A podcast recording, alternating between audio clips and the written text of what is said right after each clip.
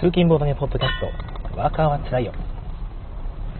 今日は2021年の4月21日、水曜日の朝の収録でございます。この番組聞いていらっしゃる方はもうご存知の通り、水曜日っていうのはお休みの日ですね。仕事は基本的にはお休みです。ただちょっとあの用事があって仕事の先の近くまで行くのでついでにちょっと仕事をして帰るというだけの日ですね精神的にはお休みなのでなんとなく仕事をして帰るという感じの日でございます、えー、今日ですね夜7時から、まあ、ちょっとこのお知らせなんですけども夜7時から福井市紅葉というところに新しくオープンするボードゲーショップですね。プレイスペースもついているボードゲーム販売店ということで県内初だと思うんですよ。そのそういう形態のお店はいくつかあったんですが、ボドゲショップというのがメインで、プレイスペースは、まあ、おまけというわけではないんですが、ショップ部分がメインというのは結構初めてなので、すごく楽しみにしています。こちらのお店にお邪魔して、そこからワーカーはつらいよ出張版をお届けする予定なので、できれば皆さんですね、福井市にも住まいの方もぜひなんですがそうじゃない方もぜひ賑やかしに来ていただいて何かしらコメントかなんかいただけるとちょっと盛り上がるかなと思いますので、えー、ぜひお越しくださいませ。すいませんねこれリアルタイムで聞いてない人ポッドキャストで聞いてる人は全然意味がない情報ですがおそらくこの次の回がそれになると思いますので、えー、それを含めて聞いてくださいね。で今聞いてらっしゃる方ぜひですね夜のツイキャスの方で質問してみたいこと、ね、ボードゲームショップをオープンするってどういう感じなんですかとか、えどういうことをされてたんですかみたいな質問があると思うんですよね。なのでそういう質問があったら夜読み上げたいと思いますので今ここにコメントをいただけるとありがたいですもし何か思いついたらですねはい聞いてみたいことを募集中でございます。後で Twitter で教えていただいても全然大丈夫です。今日中で行きたいと思います。はい、ということで夜、今日の夜7時からツイキャスの方で、ワーカーバタイ出張版、ボドゲショップ、ボドゲショップオフラインさんですね、えー、のインタビュー会をお送りしますので、ぜひご参加ください。はい、えーとまあ、夜の話はまたそれぐらいにして、後でもう一回告知いたしますが、えー、最近、仕事先でっとしたゲームをしてるんですよ。ちょっとしたゲームっていうのは、またあの勝手に私がゲームにしてるだけなんですが、ちょっと汚い話で申し訳ないんですが、トイレのウォシュレットですね、以前もね、なんかでお伝えしたことがあると思うんですが、ウォシュレットのあの水水の勢い、水の強さですよね。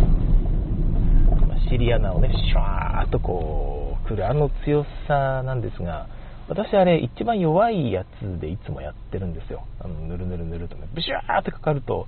なんか知らないのダメージが大きいという気がしてですね、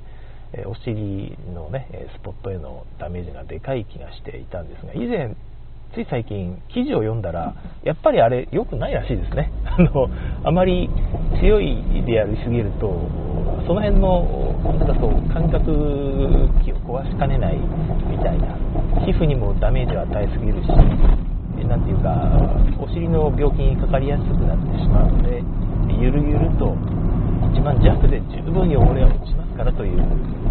お医者さんからのメッセージだった気がします。なので、まあ、それもあって弱でいつもやってるんですけども、まあ、弱にしてしばらくしてねまた出て戻ってくると今日に戻ってるんですね。でなんだよ誰だよと思いながらまた弱に戻すじゃないですか。でまた戻またしばらくして戻ってくるとまた今日に戻ってるって感じでこれは戦いだなと思ってあのこっちは弱派強派ってずっとやったんですがある時この戦い不毛だなって思ってですねもうなんか一応自分はこの会社の人間ではないわけですし席を借りて仕事をしていくだけの人間ですからまああまり刺激するのも良くないなと思って今日だった場合は一旦弱で使った後また今日に戻して出たんですね。ちょっと反省したわけですよ。これはまあ虚しくしてよと思って。したんですよ。ある日ある日入ってきたらですね弱になってるんですね。なんかあれ？と思ってあれ、ま戻すの忘れたかなと思ったんですけど、一応そのまた今日にして今度は弱だったんですけど、弱で使ったと今日に戻して、またしばらくしてから戻ってきたらですね、また弱になってるんですよ。今度はもう間違いなく弱になってる。これは分かったぞ。自分以外にも弱派がいるぞ。自分とそのもう一人の戦いだとずっと思っていたのに、そうじゃなかったんだと思ってですね、えー、だいぶ心強くなったんですけど、結局、強派っていうのはやっぱりいるみたいで、今日に戻っている。で、私は弱にするという感じの日々をずっと送っています。はい、どうでもいい話題でしたね。はい。ちなみに、あの、えっ、ー、と、最近、新たな軸の戦いが出てきまして、今度はあの位置ですね、前の方と後ろの方にあの吹き出し口を移動できるやつあるじゃないですか。あれがですね、一番前になってるんですよ。前、前、男性が前にすることあると思うんですけど、なんか意味がわからないなと思いながら、なんかですね、よくわからない部分にピシャーっと水が当たるなんだなんだと思って、今普通に真ん中とか後ろの方に移動しますけど、あれもまた戦いが始まるのかなって思いながら、いつも最近を過ごしております。すいません、朝から汚い話で失礼いたしました。シュウさんおはようございます。知り合いのダメージ記事を読んで弱スタイルに転向しました ということで、なんか反応されてましたよね。はい。えー、この話、もっと広がるといいなと思うんですよね。だいぶやばいこと書いてありましたよね。確か、その、お尻の中の内臓にまでダメージを与えてしまうと。痔になりやすいとか、肛門の病気にかかりやすくなるみたいなことが書いてあって、本当に弱で十分。だったら、なぜウォシュレットは今日をつけたんだと私は思うんですけど、あれ、消してほしいですね、あの機能。弱で十分なら弱でいいじゃんと思うんですが、まあまあ、なんていうか刺激欲しい人いるんですかね。あれが心地よい刺激だって感じる人はだいぶやばいぞって、えー、教えてあげたい気がしますけども、まあ、そんなゲームを楽しんでいるよという気がします。えー、リンゴさんから初めてのコメントです。ありがとうございます。ウォシュレット使わない派です。対戦よろしくお願いします。いいですね。対戦いいですね。使わない派もいますもんね。確かに。ただ、あの、また先日、そういえばあの、その、仕事先の人がですね、総務の人が回ってきたんですよね。すみません、あの、会社の方には一斉メールをお伝えしてるんですが、その会社外の方にもちょっと口頭で連絡ということで、ということで、あのウォシュレットの件なんですがって、ビクッとしてですね、あれ？なんか怒られるのかなって。あなた今日、今日でみんな使ってるのに弱にしてるでしょみたいな風に言われるのかなって思って一瞬身構えたんですが、えー、全然違ってですね、えトイレの紙詰まりが結構あの起こるので、あんまりたくさん紙流さないでほしいんですと。で、ウォシュレットをちゃんと使えば、あの1回で拭き取れますから、ウォシュレットをしっかり使っていただいて、紙大量に拭いて拭いてみたいな感じで流さないようにできればお願いいたしますということで、はい、もちろんでございますという、ね、回答だったんですが、えー、まあ、そんなこともありましたよというお話ですね。えワーカーは本当に辛いよという、全然関係ないわ、はい、えー、お話でしたが。えー、っとですね、今朝は何の話をしようと思ったんだっけ？あ、そうだそうだ。とですね、まあ、子供と最近またね、ボードゲームちょくちょく遊ぶようになってるんですけども、ハンデをどうつけるかって話ですね。以前も、以前もやったのかな？なんかね、この間、2台の話やった記憶はあるんですが、えちゃんとその話を最初からやるのはやったことがないような気がして、えお話ししたいなと思ったんですよね。皆さん、お子さんなり初心者の人とゲームやるときって、ハンデ、どうされてますか？うわ、これ。うわ最悪だ。交差点のところで前の車が止まってしまったってやつですね。ハンデをつけた方がいいという人もいれば、ハンデっていうのはない方がいいと。つけられた方は嬉しくないはずだっていうことですよね。まあ、だから失礼だとかね、えー、あと、まあ、健全ではないという考え方もあると思うんですけども、私は適切なハンデっていうのはあっていいなと思ってて、最近どなたかがおっしゃった気がするんですが、まあ、6割ぐらいは勝たないとゲームっていうのは楽しくないっていうんですね。全員が6割勝つのは無理だと私は思ってるんで、それ厳しくないかとはちょっと思ってるんですが、何にせよ、その割合は別にして、勝った方が面白いのは当たり前ですよね。負けた方が面白いとまでは、まあ、勝ち続けもつまんないんですけど、大体半々ぐらいで攻めて、えー、勝ちたいよなって思うんですよね。えー、まあ、どうでしょうね。あ、コメントいただいてますね。えー、っと、あ、シュさん、職場のトイレ指導に大笑いしてますと。ね、つまりアフレは深刻ですよねと。はい、ありがとうございます。そうなんですよね。リンゴさん、ボコボコにして指導しますね。それも僕ありだと思うんですよね。全然、キャラクターとか、その方との関係性とかもありますから、あボコボコにして、おかかってこいよ。お前、あれだろ、ちょっと頑張れよ、みたいなね。でやれた方も何くそってやるような関係って僕は一番何て言うか健全だなと思ってて、えー、まあ、健全っていう言い方もあれですけどもなんか羨ましいなって思うんですよねでうちの子は負けると泣いてしまう泣いてしまったんですよね昔は今はもうあんまりそういうことはないんですが今も3回連続で負けると1回目はもう1回もう1回ってやるんですけど2回目もう1回って3回目を負けるとですねちょっともう負けが見えてきた頃にもう何回やっても勝てないみたいな感じの涙がちょっとこぼれ始める大粒の涙がこぼれ始めるって感じになってしまってですね。うーんなんかそれを昔はちょっとですねまあ何て言うかしょしょうがないっていうかまあまあまあ悔しかったなって言ってこう慰めるっていう次またやるとで勝てるといいなってとかいう風な感じでしてたりですね、まあ、あんまりその友達といる時に泣かないようにできるといいねみたいなことを言ってたこともあったんですが途中でまあでも負けて泣くのってもうどうしようもないよなっていうのが一つあって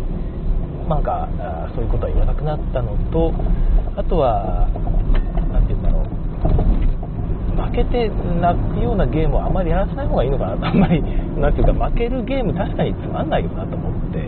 ボードゲーム好きになってほしいっていうのがあったのでなるべく半々以上で勝てるようなゲームですね、えー、やってもらいたいで、えー、何回かやって私が連勝してしまうようなケースがあったらちょっと手を抜くということも自分の場合はやってもいいのかな。自分の場合はっていうかあの私とその娘の関係性でいうとそういうこともやってもいいのかなその方が娘も楽しいかなと思ってですね。ハンデをハンデなり手抜きなりをするようにしています、えー、アルナさん子供とあんまりゲームしないです。それは何でなんですか？その子供さんがゲーム界に来られるみたいなこともあると思うんですけどそこは避けるってことですかね。もし何か理由があったら教えてください。えシュさんアラカルト最近親子で遊べたらメニューがグロくてもっと料理が好きになるメニューにしたくて悩んでいます。これこれですよ。本当にそれ。僕は今日ねその その話しようと思ったぐらいなんですよ実は。アラカルトアラカルトみたいにもっと日本語向けに日本向けにリメイクしたら売れるはずなのにというゲームみたいな、えー、話をしようかなって思ったぐらいでアラカルトは本当その筆頭なんですよね。美味しそうなメニューにすればいいのになんであんなグロい気持ち悪いメニューにしちゃうんだろう子供のテンションだだ下がりですよね。外国のお子さんはあれで大笑いするんですかね、あははははってね、言うんですかね、コーヒーできたよみたいなね、何でしたっけ、なんか忘れちゃったけど、とんでもない料理いっぱいありましたよね、グロいやつが。あれは作り直してほしいゲーム筆頭ですね。どうなんでしょうね。あの、あのブラックジョークは残さなきゃいけない文化なんでしょうかね。アラカルト。本当に美味しそうな料理でリメイクしましたって言った時にその指揮者の方々はえー、つまんなくなっちゃったって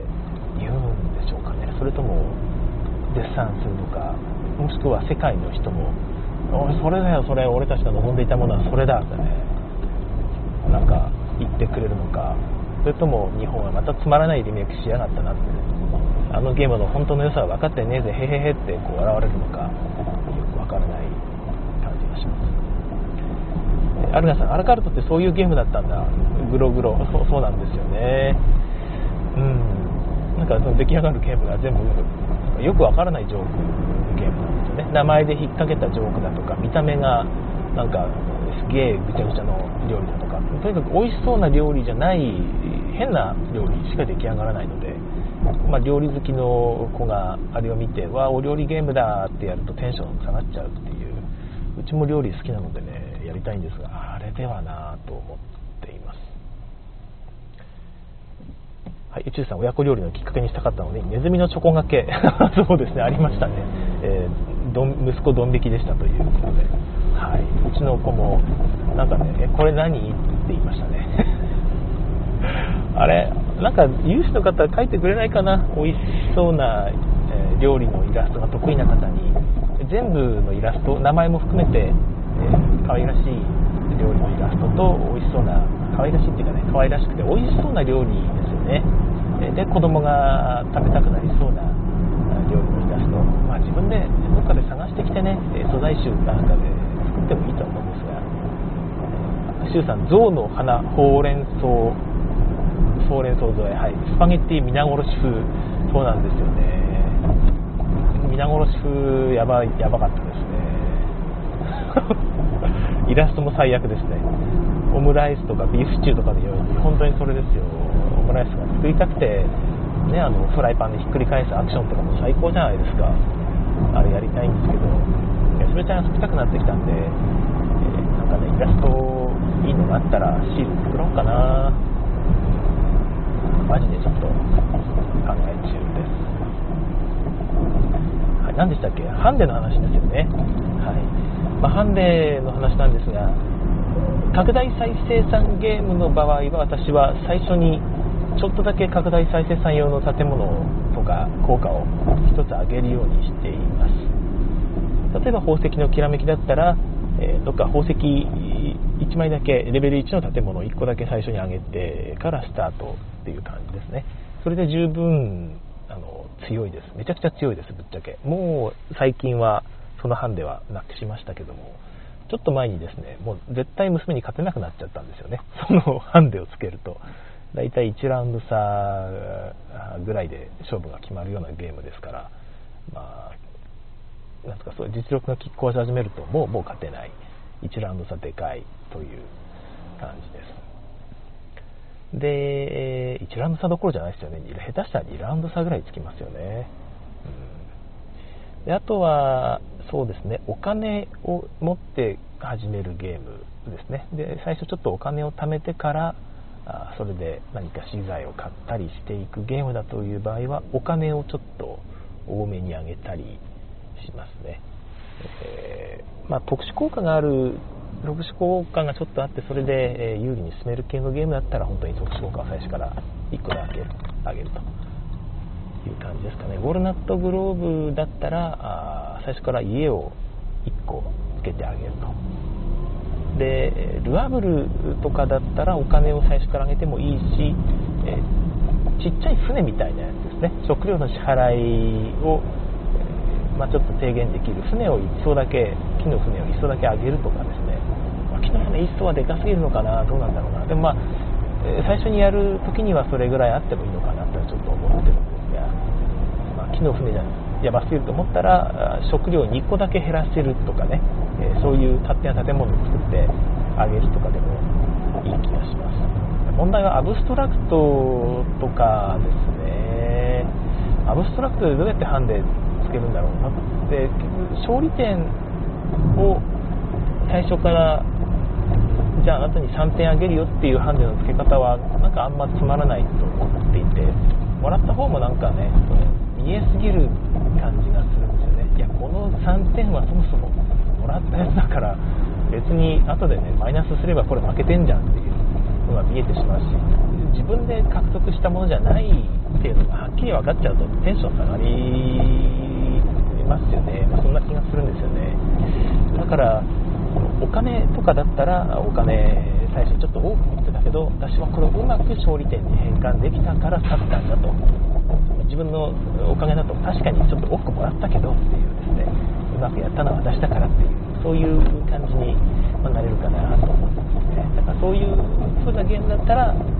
勝利点でハンデつけるんじゃなくてその辺の初期資源の差でちょっとだけハンデをつけるというようなやり方。をやっています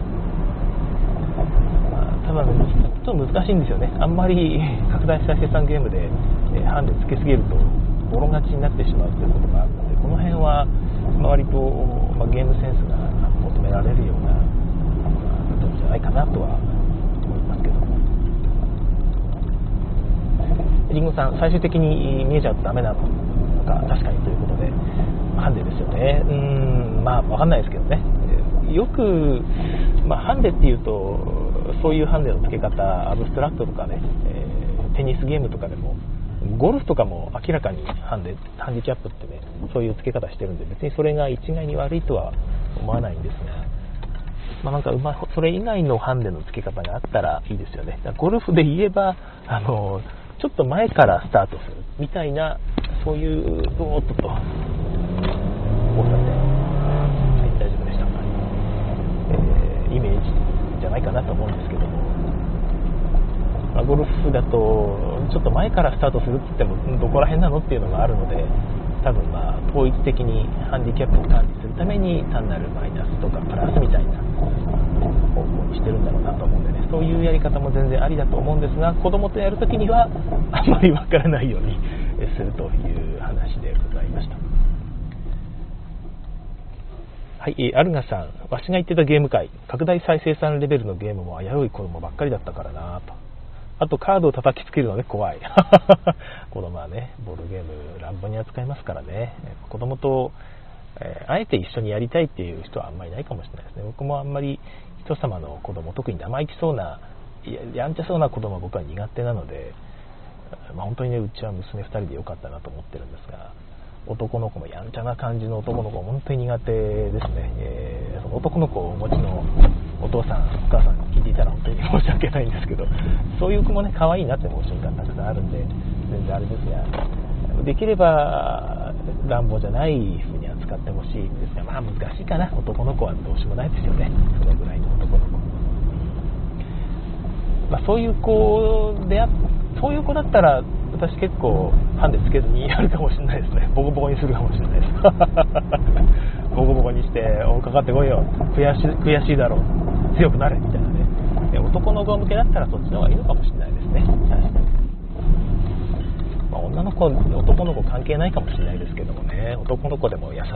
優しいっていうかおとなしい感じの子にそれやっちゃうとあれでしょうし。女の子だろうがねこう勝ち気な子って言いますから。そういう子向けにはかかってこいよっていうやり方の方が合ってる場合もあるでしょうしね。えー、アルガさん、カードを叩きつけるのは精査関係ないです。はい、その通りですね。すいませんでした。はい、女の子だろうが叩きつける子は叩きつける。丁寧に扱う子は丁寧に扱いますね。この辺は、まあ、ご家庭の教育っていうのも一つあるとは思ってるんですが、それだけじゃない気象みたいなのってありますよね。お父さんお母さんすごくおとなしくて、ちょっとちょっと、あのね、まあまあ君ちょっとそういうのにダメダメだよみたいな、お父さんもお母さんもね、おろおろおろおろしてるのに子供だけが、えー、ウェーウェーウェーってやってるようなご家庭もあればですね、お父さんとお母さんはなんか、あもう、真っ黒い黒塗りの車の前に白いファーを敷いているようなミニピアスのお父さんお母さんだろうが子供さんはねすごい礼儀正しい「こんにちはおはようございます」って言ってやるような感じの子もいますから。全然その辺はわからないですよね。難しい。ただ友達のその榎本さんですね、えー、榎本さんチャガチャガゲームズの榎本さんはすごいお子さんにちゃんと言うんですよね。しっかりあのしつけっていう言い方は良くないのかもしれないですがああの指導されていてお子さんもすごい礼儀正しいんですよね。明るくまっすぐで。あれはいいお父さんだなと思っていつも見ています。まあ、お子さんの、なんていうか、性質みたいなのもちゃんとそれにね、えー、適した感じだったんでしょうけどね、えー、そういうふうにガーッと言うと、むちゃくちゃ反発するような性格の子供いますからね、お父さんと子供のその遺伝子的な相性みたいなのもあるとは思うんでね、一概にそれがいい悪いではないんですが、まあ、そういう関係をうまく築けたらいいなと思いますね。ちょっと全然話がずれてきましたね。すいません。えー、まあ、ハンデの付け方ですけど、ハンデをつけるのを最近の娘、中1になったんですが、小学校なのでね、小学校2年生、3年生、4年生と思ったらいつまにか本当に中1ということで、えー、ついに最近はもうハンデを拒否するようになりましたね。え、これハンデつけるって聞いても、いや、いい。それじゃ勝ったことにならないみたいなことを言い始めてですね。いやー、なんか、ハンデばっかりつけてると、ハンデが当たり前になっちゃってですね、もうハンデがハンデなしじゃ嫌みたいなことを言い始めたら嫌だなって思っていたんですが全然そんなことはなくてちょっと安心しましたね。そうかそうか。ってこうやるんですが先日遊んだその先日もお伝えしたエルドラドだったんですけども、まあ、ハンデつけるってもエルドラドの場合だとなんかカードを好きなの1枚デッキに入れていいよってぐらいじゃないかなって思っているんですけども、まあ、そのハンデも拒否してですねやるわけですよ。でもあのゲームってぶっちゃけドミニオンの経験たくさんある人強いと私は思うんですよね。やっぱり圧縮だとかあの辺でこのカードが必要だろうからこれ入れとこうみたいな先読みの能力だとか考えるとやっぱりドミニオンの経験が色濃く出るゲームだと思っていて、えー、まあ、何回か言ってますけどドミニオンってオンライン対戦含めると3000回5000回やってるんですよね。でだいぶ得意なのでいやーなんか手抜こうと思っても勝ってっちゃう。あ気づくとめちゃくちゃボロ勝ちしてるっていう状況になってしまってですね、えー、あえてああしまった。水が引けなくて一歩も進めないやみたいな本当は引いてるんだけどあのうまいこと重ねていや一歩も引けなかったなって買い物しようっつって買い物するのもどうでもいいカードを買ったりしてですねあえて足踏みするみたいな気づかれないような手抜きをしていたりもしましたけども本当はね良くないってのは分かってるんですけどね本当に気づかれると人間信頼関係が最悪になっちゃうのでこっそりこっそりやっていますが、ま、それでようやく娘にも勝って気持ちよくギリギリ勝てたみたいな感じのことをやってもらって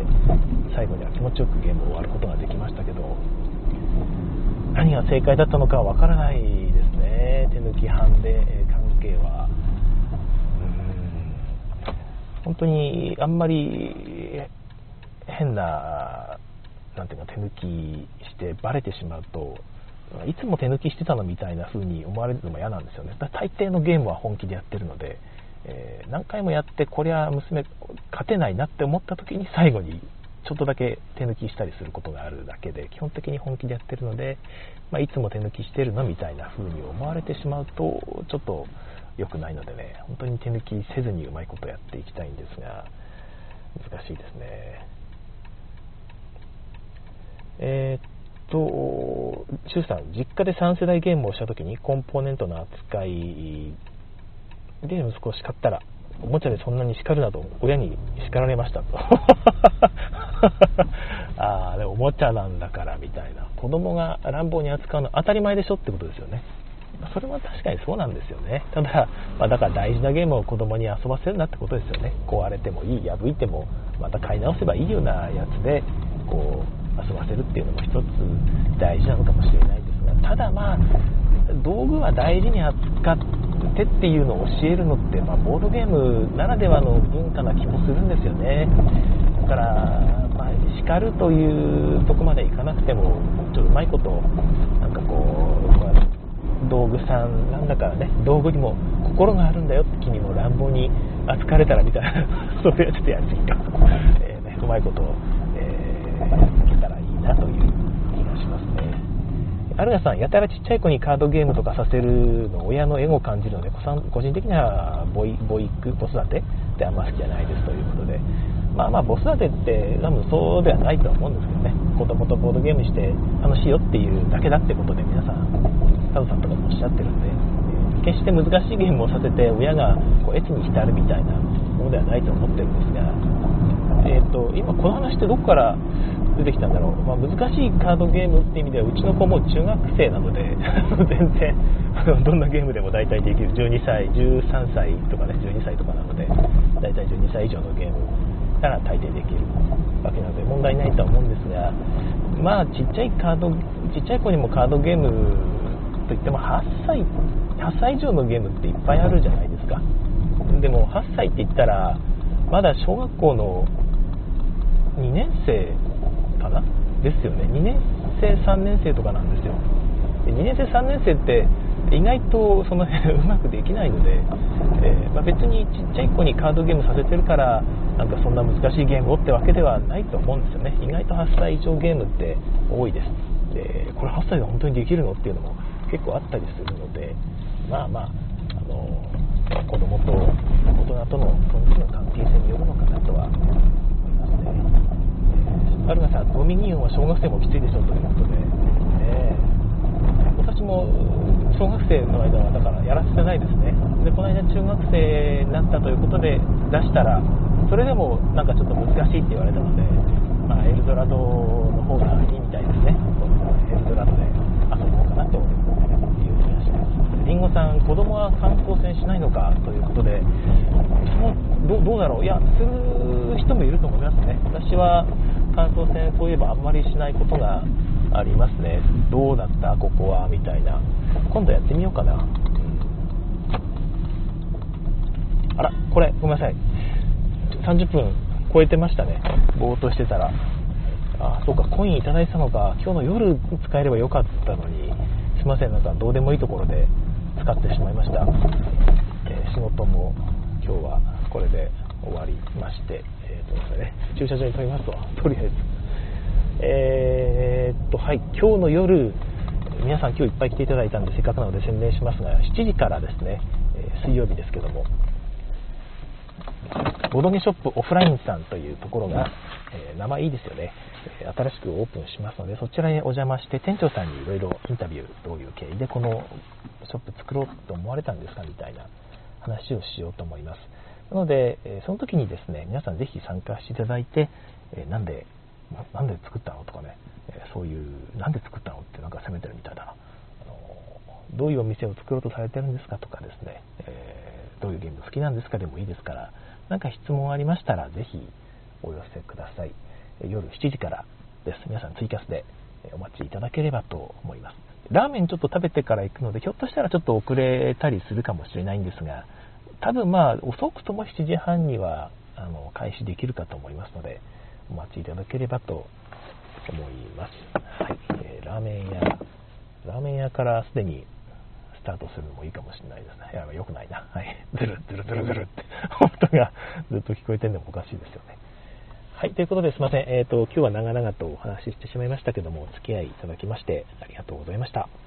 それでは次回更新をお楽しみに。さよなら。